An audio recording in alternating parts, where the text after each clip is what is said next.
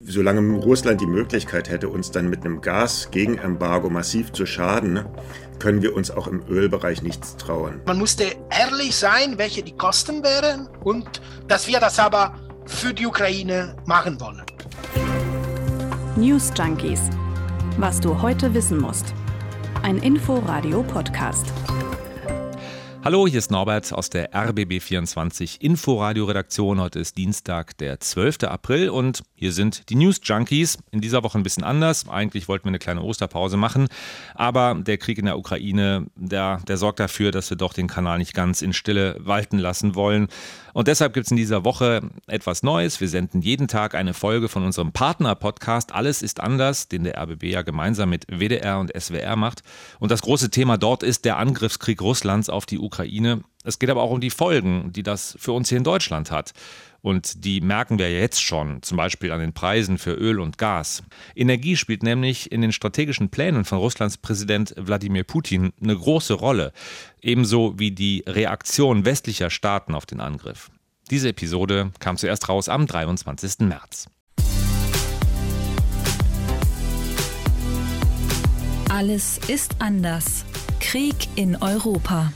Hallo, wir sind Florian Gregorzig und Caroline Bredendieck, heute aus dem Homeoffice, also ich zumindest. Äh, Corona soll uns nicht davon abhalten, diesen Podcast hier aufzuzeichnen. Genau, wir beide, wir arbeiten beim WDR und moderieren eigentlich den täglichen News-Podcast 630, aber heute sind wir eben auch hier.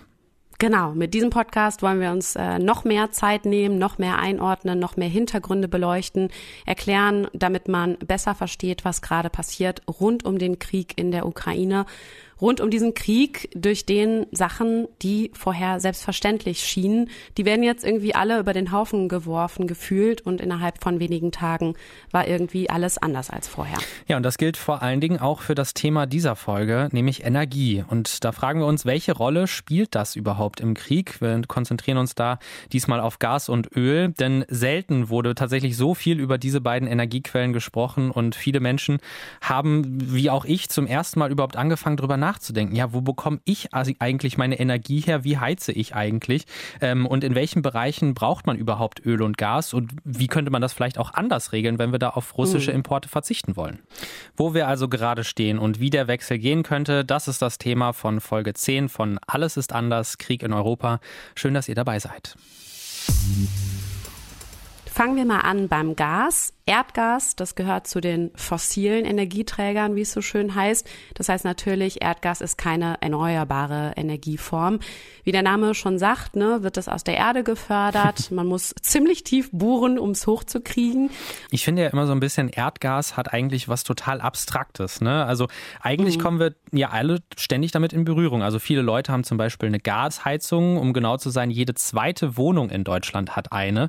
Es ist einfach eine sehr, sehr wichtige Stromquelle auch für viele Firmen und Industriezweige und teilweise auch Rohstoff da für deren Produktion. Und äh, man kann zum Beispiel auch mit Gas kochen, wenn man einen Gasherd hat. Es gibt zum Beispiel also, auch beim Camping. Ja, genau, zum Beispiel beim Camping. Also es gibt wirklich sehr, sehr viele Lebensbereiche, wo es eigentlich eine Rolle spielt, wo man aber eigentlich wenig drüber nachdenkt, weil es einfach da ist. Aber woher kriegen wir dieses ganze Gas? Erstmal die gute Nachricht, ne? wir haben auch selber was davon unter uns im Boden. Fast alles, was wir so an Gas aus Deutschland fördern und benutzen, kommt aus Niedersachsen. Und jetzt kommt Aber, das große Aber, ja. Genau, das ja. deckt längst nicht unseren Bedarf. 2020 äh, haben wir mit deutschem Erdgas nur ungefähr fünf Prozent von dem abgedeckt, was wir brauchen. Also kaufen wir es natürlich von woanders, vor allem eben aus Russland, aus Norwegen und aus den Niederlanden. Aber das Gas aus Russland, das ist schon mit Abstand der fetteste Teil gewesen zuletzt. Ungefähr die Hälfte des Gases haben wir in den letzten Jahren aus Russland eingekauft.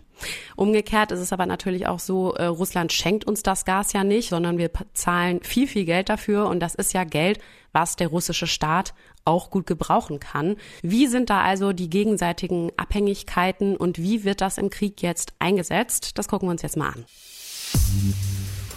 Also, wenn wir wissen wollen, wer hier von wem abhängig ist, dann müssen wir vielleicht auch erstmal klären, welche Parteien da überhaupt im Spiel sind und welche Interessen auch dahinter stecken. Ne? Also Gas aus Russland, das kommt über mehrere Pipelines nach Deutschland, die über hunderte Kilometer und durch verschiedene Länder gehen.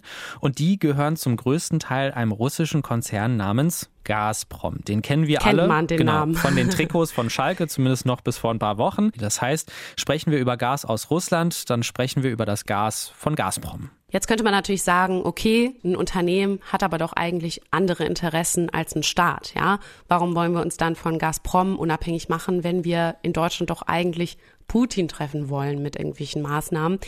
Und um diese Frage zu beantworten, hilft ein Blick auf die Strukturen von Gazprom.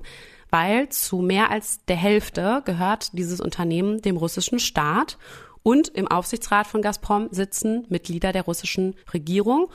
Und der Chef von Gazprom, Alexei Miller, der gilt als enger Vertrauter von Präsident Putin. Man kann also auf jeden Fall sagen, das Gas, das wir beziehen, das ist auf keinen Fall unpolitisch und auch sehr direkt mit dem russischen Staat verbunden. Aber kann man jetzt auch automatisch davon sprechen, dass Gazprom, ich sage jetzt mal, synchron oder abgestimmt mit der russischen Regierung handelt? Und da muss man sagen, jein. Also das Unternehmen ist schon als verlängerter Arm des Kremls zu verstehen und muss sich auch Entscheidungen des Kremls fügen, aber handelt international eben auch wie ein ganz normales privatwirtschaftliches Unternehmen, das Gewinne einfahren will und so weiter. Und das ist vor allen Dingen deswegen auch wichtig, weil durch diese Gewinne im Ausland innerhalb von Russland für die Russinnen und Russen sehr niedrige Energiepreise garantiert werden können. Wir bleiben auf jeden Fall abhängig von Pipelines, die uns aktuell noch Gas aus Russland bringen und dabei auch vom Projekt Nord Stream. Das sind mittlerweile zwei Pipelines, Nord Stream 1 und Nord Stream 2, die Gas über die Ostsee und direkt ohne Umwege nach Ostdeutschland bringen bzw. bringen sollen. Denn Nord Stream 2 ist ja jetzt im Endeffekt nie richtig an den Start gegangen. Das war ein Streitpunkt von Anfang an und zwar schon seit Jahren. Der ukrainische Präsident Zelensky, der hat sich bei seiner Rede im Bundestag letztens darüber auch nochmal sehr stark aufgeregt. Warum ist das möglich? Wir haben uns an euch gewendet, haben gesagt, eure Gaspipeline ist sowas wie eine Vorbereitung auf den Krieg. Als Antwort haben wir bekommen, das sei rein wirtschaftlich. Wirtschaft. Immer Wirtschaft. Also das, was Zelensky hier meint, die neue Nord Stream 2 Pipeline, die war nicht unbedingt dazu da, mehr Gas nach Europa zu exportieren, denn wie wir gerade schon gesagt haben, durch die Speicher in Deutschland, da hätte eigentlich gar nicht mehr geliefert werden müssen, sondern einfach nur besser geplant werden müssen. Aber es gibt noch was anderes. Mit dieser neuen Nord Stream 2 Pipeline kann man vor allen Dingen eins, die Ukraine als Transitland umgehen.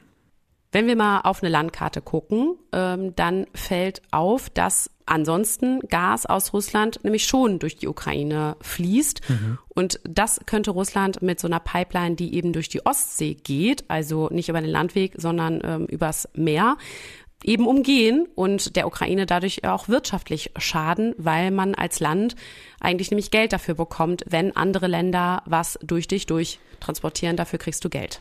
Und trotzdem hielten Politikerinnen und Politiker, vor allen Dingen von der SPD, aber auch zum Beispiel die ehemalige Kanzlerin Angela Merkel, jahrelang an dem Projekt fest, bis vor ein paar Wochen, bis quasi der Krieg losging. Also man muss sagen, Gas ist auf jeden Fall politisch, wird auch von Russland zur Einflussnahme genutzt. Ähm, ist das Gas und unsere Energie also für Putin so ein bisschen auch als eine Art Waffe zu verstehen oder benutzt er sie vielleicht auch so? Das haben wir Jacopo Maria Pepe von der Stiftung Wissenschaft und Politik gefragt. Weil jetzt, dass die Gewalt da ist, ist sozusagen Energiepolitik, zumindest aus russischer Sicht, freier von politischen Belangen. Ist es ein Nebenschauplatz? Für uns ist umso wichtiger, weil es eben eine politische Frage damit verbunden ist. Wir können gar keinen Krieg gegen Russland führen. Wir wollen aber jetzt die Verwundbarkeit Russland in diesem Bereich nutzen und einfach was tun. Ne, hat sich ein bisschen gedreht, die Logik. Also es ist ein Mittel für Russland, aber Russlands Fokus liegt gerade eben auf den konventionellen Waffen und dem tatsächlichen Krieg, den es führt gegen die Ukraine. Für Deutschland und den Westen ist es aber ein Weg, quasi in den Krieg äh, einzugreifen, in den Kampf einzugreifen, ohne tatsächlich zu kämpfen. Was aber natürlich nicht bedeutet, dass es für Russland gar keine Bedeutung mehr hat, weil natürlich funktioniert es in beide Richtungen. Und so hatten ja auch deutsche PolitikerInnen zum Teil jahrelang im Positiven, sage ich mal, argumentiert. Also man baut durch ein wirtschaftliches Projekt die Beziehungen zu Russland aus.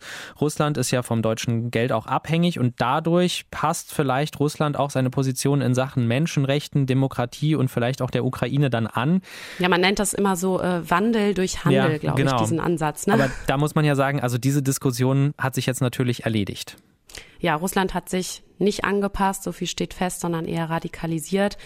Aber wenn Deutschland jetzt von heute auf morgen den Gashahn zudrehen würde, also beziehungsweise sagen würde, wir nehmen das jetzt nicht mehr von euch, Trifft das dann Russland oder trifft das uns stärker? Auch das haben wir Jacopo Pepe gefragt. Kurz- bis mittelfristig sitzt Russland am längeren Hebel.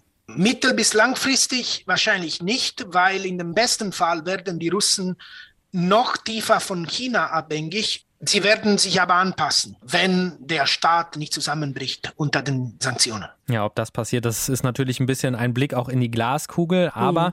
wenn weder Russland noch die EU oder Deutschland dann nachgeben, dann könnte bzw. wird man sich in Russland wahrscheinlich weiter nach Osten orientieren. Aber da muss man auch dazu sagen, das wird einiges an Umstellung in Anspruch nehmen, denn wir haben ja vorhin gelernt, Gas wird hauptsächlich über Pipelines transportiert und die muss man ja auch erstmal bauen. Dieses Problem äh, wird allerdings auf einen anderen Rohstoff nicht zutreffen, äh, den wir nämlich auch aus Russland bekommen und die Rede ist von Öl. Dazu hattet ihr uns in den letzten Tagen viele, viele Fragen geschickt und äh, darüber reden wir jetzt hier als nächstes. Ein Dauerthema ist in Deutschland nämlich gerade tanken. Ist ja so teuer wie nie. Ich hatte mhm, das ich Gefühl, bei an der Tankstelle äh, wird es alles zur, zur Luxussache irgendwie, ja. wenn man einmal den, den Wagen voll macht, ist irgendwie äh, schrecklich, schrecklich teuer.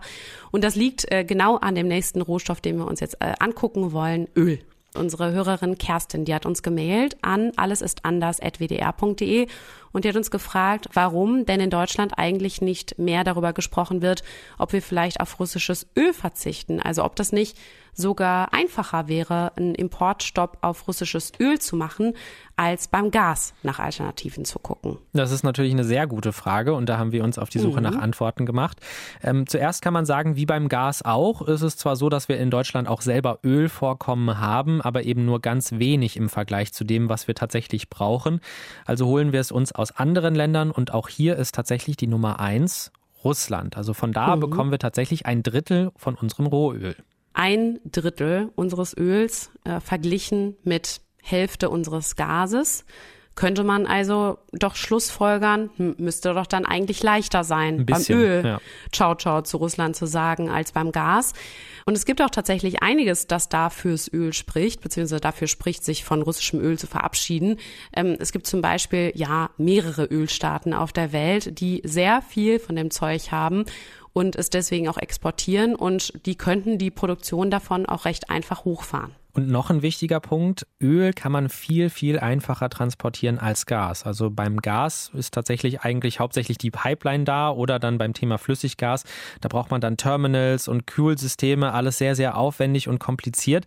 Beim Öl werden zwar auch Pipelines benutzt, aber immerhin gibt es noch die Alternative Tanker und Schiffe, also solche Tankschiffe, die kann man natürlich leichter umdisponieren, in einem anderen Land Öl zu kaufen und die Schiffe dann einfach eine andere Route fahren zu lassen. Das ist erstmal leichter ad hoc, sage ich mal, als jetzt ein tausende Kilometer langes Rohr zu verlegen. Stimmt. Also nochmal die Frage, warum machen wir dann kein Ölembargo, wie zum Beispiel die US-Regierung es schon beschlossen hat? Und dafür gibt es mehrere mögliche Gründe. Erstens ist es so, dass genau dieses Argument, was du gerade genannt hast, also das Gas umzuorganisieren, viel, viel schwieriger ist.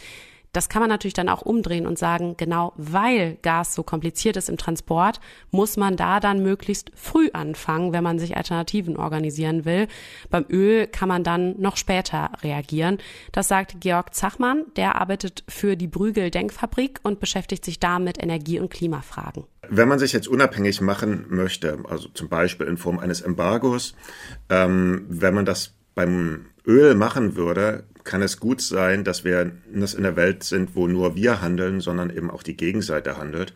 Und äh, es dann, solange Russland die Möglichkeit hätte, uns dann mit einem Gas-Gegenembargo massiv zu schaden, können wir uns auch im Ölbereich nichts trauen. Also deswegen, wir müssen erstmal äh, unsere Gasversorgungssicherheit so weit klarstellen, dass wir da selbstbewusst genug sind zu sagen, okay, wir machen was im Öl, wenn dann im Gas was kommt von russischer Seite, ist das für uns aber auch händelbar. Das also zum ersten Grund. Der zweite ist, wir haben anders als die USA nicht selber diese riesigen Ölvorkommen. Das ist einfach ein Unterschied, den man bedenken muss. Also wir müssen eigentlich fast alles importieren. Das Bundeswirtschaftsministerium hat uns zum Beispiel gesagt, dass deshalb auch die Ausgangslage eine ganz andere sei. Also die finden, dass Deutschland so ein Ölembargo gegen Russland nicht nicht ganz alleine machen könnte, sondern dass das tatsächlich auf europäischer Ebene beschlossen werden müsste. Ja, wir sind abhängig, unsere Wirtschaft ist abhängig und die Frage ist, wie kommen wir da jetzt also raus?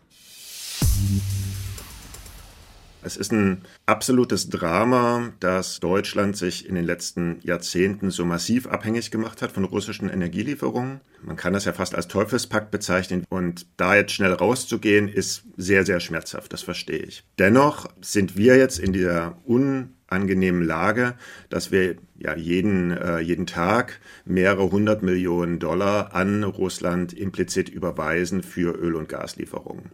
Und äh, wir sehen ja jetzt, dass Russland sich in, äh, in Syrien Söldner anwirbt und die wird es nicht mit Rubel anwerben, sondern mit Dollar.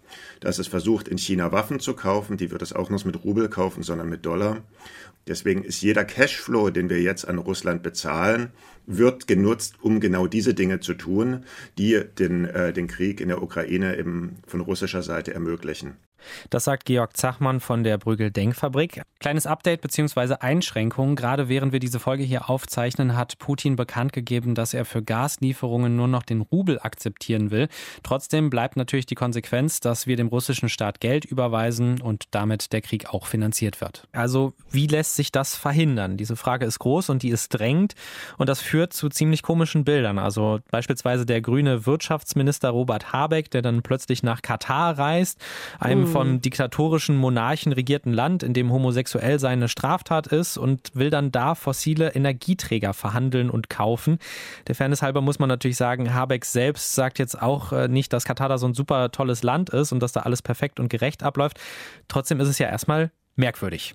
Ja, und er sagt halt, äh, wir können aber nicht nur Deals mit demokratischen Staaten machen.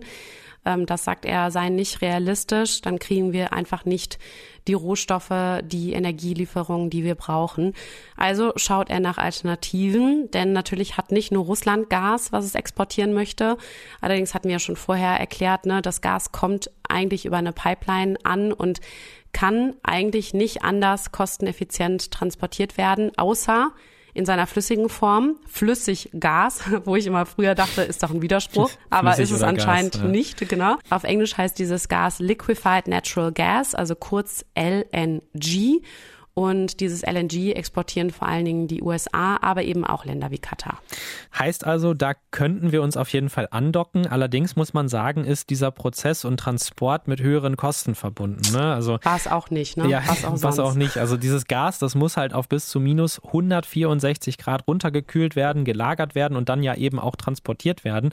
Und um es äh, in unser Netz dann auch einspeisen zu können in Deutschland, da brauchen wir so Terminals, die das auch können. Die haben wir aber noch nicht. Kann man natürlich bauen, nach Wunsch, nach Wunsch des Wirtschaftsministers auch möglichst schnell. Dauern würde das aber trotzdem wahrscheinlich bis mindestens Ende 2023. Also super kurzfristig geht eine vollständige Umstellung da einfach nicht. Und für Habeck soll Deutschland da einfach einerseits raus aus der Abhängigkeit von Russland, andererseits aber auch aus den Fehlern der Vergangenheit lernen. Wir werden auf keinen Fall die nächste einseitige Abhängigkeit jetzt mehr schaffen, sondern die verschiedenen Lieferanten sollen vielleicht einen Anteil von 10, 20 Prozent im deutschen Zuliefersystem haben, aber nicht mehr 50 oder mehr noch. Das war einfach dämlich. Also mehr Länder, mehr Zulieferungswege. Zum Beispiel schon dieses Jahr sollen Norwegen und die USA mehr liefern, aber das reicht halt nicht, um das russische Gas komplett ersetzen zu können. Aber es gibt ja auch noch andere Energiequellen. Es gibt ja nicht nur Öl und Gas mhm. auf der mhm. Welt. Und deswegen kursieren jetzt eben in diesen Zeiten noch andere Fragen. Also zum Beispiel, was wäre eigentlich, wenn wir unsere Kohlekraftwerke noch länger benutzen, um russisches Öl und russisches Gas ersetzen zu können, beziehungsweise überbrücken zu können, bis wir uns was anderes organisiert haben. Oder auch, was ist mit Atomkraftwerken? Ne? Einige schlagen auch vor, AKW noch länger am Netz zu lassen. Ja, und gerade beim Thema Kohle, da sagen ja auch viele Menschen, bitte nicht, äh, also das kann jetzt wirklich nicht die Lösung sein. Das ist ja auch sehr klimaschädlich und das ist ja auch einer der Gründe, warum wir da eigentlich raus wollen. Mhm. Da sagt Georg Zachmann von der Brügel Denkfabrik, das ist ein Trugschluss, weil wenn wir jetzt im großen Stil als Deutschland LNG shoppen gehen auf dem Weltmarkt, dann kaufen wir das sehr wahrscheinlich anderen Ländern wie zum Beispiel Japan, Südkorea oder auch Indien vor der Nase weg, die es sonst gekauft hätten. Und was machen diese Länder dann? ja, die müssen dann selber quasi ihren Energiebedarf gucken, wie sie es anders decken. Also was die machen würden ist, wenn die weniger LNG bekommen, werfen die ihre Kohlekraftwerke wieder an. Deswegen, wenn wir in Europa bei uns darauf verzichten, die Kohle mehr laufen zu lassen und das kompensieren mit LNG, passiert das woanders auf der Welt genau umgekehrt. Und das klingt so einfach, aber das muss man sich einfach mal klar machen, dass wir uns als Deutschland natürlich nicht in einem luftleeren Raum bewegen. Mhm. Ja, wir sind auf einem Planeten mit allen anderen Ländern. Ja, das muss man bedenken. Und deswegen bringt es fürs Klima nichts, wenn wir geil dastehen und eine super CO2-Bilanz haben und uns alles irgendwie aus tollen Quellen irgendwie organisieren, aber dadurch die CO2-Bilanz von anderen Ländern wieder verschlechtert wird. Ja, könnte man sagen, so als grüner Minister vielleicht mehr auf erneuerbare Energien setzen. Denn Habeck, der leitet ja nicht nur das Wirtschaftsministerium, sondern es ist ja das Ministerium für Wirtschaft und Klimaschutz. Der wirkliche Weg zu energiepolitischer Unabhängigkeit ist tatsächlich Ausstieg aus den fossilen Energien. Die Sonne und der Wind, die gehört nun mal niemandem. Es gibt natürlich auch noch einen Hebel, den man benutzen könnte. Wir reden ja die ganze Zeit davon, wo die Energie herkommen könnte. Aber es lohnt sich vielleicht auch mal ein bisschen in die andere Seite oder in die andere Richtung zu schauen, wo wir die Energie verbrauchen. Ja, wenn wir sagen, es kommt jetzt vielleicht eine Übergangsphase auf uns zu, wo wir möglichst wenig russische fossile Energien kaufen wollen, aber gleichzeitig haben wir es noch nicht geschafft, uns genug Alternativen zu organisieren, weil das eben Zeit braucht, dann wäre eine Überlegung Energie sparen, damit wir überhaupt mal weniger Öl und Gas brauchen. Das ist natürlich so oder so eigentlich ein Thema, ne, weil zu dieser ganzen moralischen Frage und dieser Kriegsfrage kommt ja auch noch dazu, dass Heizen und Tanken ja schon unglaublich teuer ist, schon mhm. jetzt, ne. Es gab schon vorher Lieferschwierigkeiten, Corona und so weiter und so fort. Und dann kommt eben jetzt noch der Krieg dazu. Alles wird immer und immer teurer. Ja, alles wird anders, könnte man sagen, ne. Also, ja. wie senken wir den Verbrauch jetzt? Dazu gibt es ein paar Vorschläge und Ideen. Die Industrie macht natürlich einen ganz dicken Batzen aus. Auch die müssen überlegen. Aber jetzt mal auf jeden von uns bezogen. Also eine Idee ist zum Beispiel für eine gewisse Zeit ein Tempolimit einzuführen auf den Straßen. Reizthema in Deutschland. Ein ganz, ganz großes Reizthema. Ähm, und vor allen Dingen auch da, wo es schon welche gibt, sie ein bisschen strenger zu machen, um dann einfach den Spritverbrauch runterzubekommen. Also ein Vorschlag ist da zum Beispiel maximal 100 kmh auf Autobahnen zu erlauben, maximal 30 in den Städten. Das Umweltbundesamt, das hat es mal durchgerechnet. Also wenn man mit einem Auto dieselbe Strecke mit 90 kmh fährt, statt mit 110 kmh, dann würde man zum Beispiel 12 Prozent Benzin bzw. Diesel sparen. Das ist ja schon mal was. Ja, das ist auch ein Tipp, einfach um ein bisschen zu sparen. Ne? Man könnte natürlich auch die Homeoffice-Pflicht zum Beispiel einfach verlängern, damit überhaupt weniger weniger Leute zur Arbeit fahren müssen. Mhm. Oder man macht autofreie Sonntage zum Beispiel. Ne? Also das erzählen unsere Eltern manchmal von, dass es das auch in den 70er Jahren mal gegeben ja. hat, dass man da sonntags mal sein Auto hat stehen lassen müssen. Auch solche Ideen werden jetzt wieder diskutiert. Und natürlich geht es ums Heizen.